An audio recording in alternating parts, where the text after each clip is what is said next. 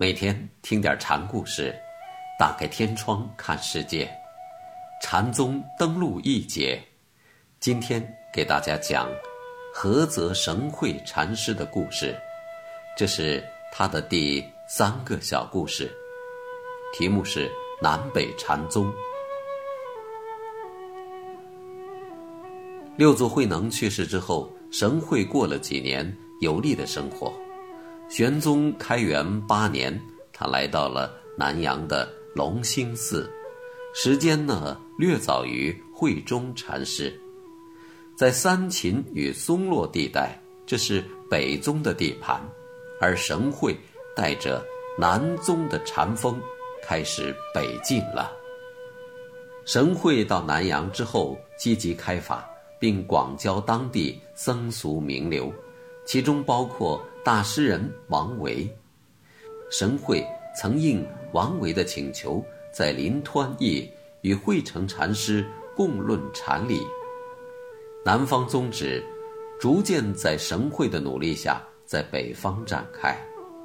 神会是个有才干的人，短短几年间，他就获得了当地僧人的同情和支持，联合了华台县的僧人，于开元二十年，在大云寺。设无遮大会，正是向北宗发难。无遮大会即开法无遮拦，僧尼道俗皆可听法的意思。神会经营的地方在南阳，现在为什么要到华台开法呢？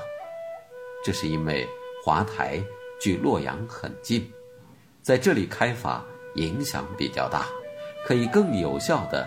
是对北宗的攻击产生效果，神会的气量由此可见一斑。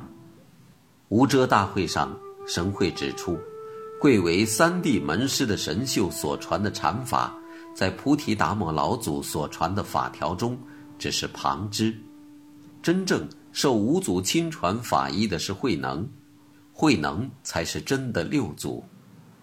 神秀师承是旁。法门是剑，一切都是假的。神秀不仅不是真六祖，而且他的法门也不是真顿教，而是渐悟渐修。圣行两经，曾为三朝皇上法师的神秀禅师及其宗门法门，并不是禅宗正传，这自然要引来北宗的反击。后人将神会禅师。正面说法和反驳北宗的内容记录下来，就是著名的《菩提达摩南北定是非论》。这里有一个问题：北宗神秀师承是旁，这有五祖亲传法医为证，是好理解的。为什么神会还要说神秀是法门是剑呢？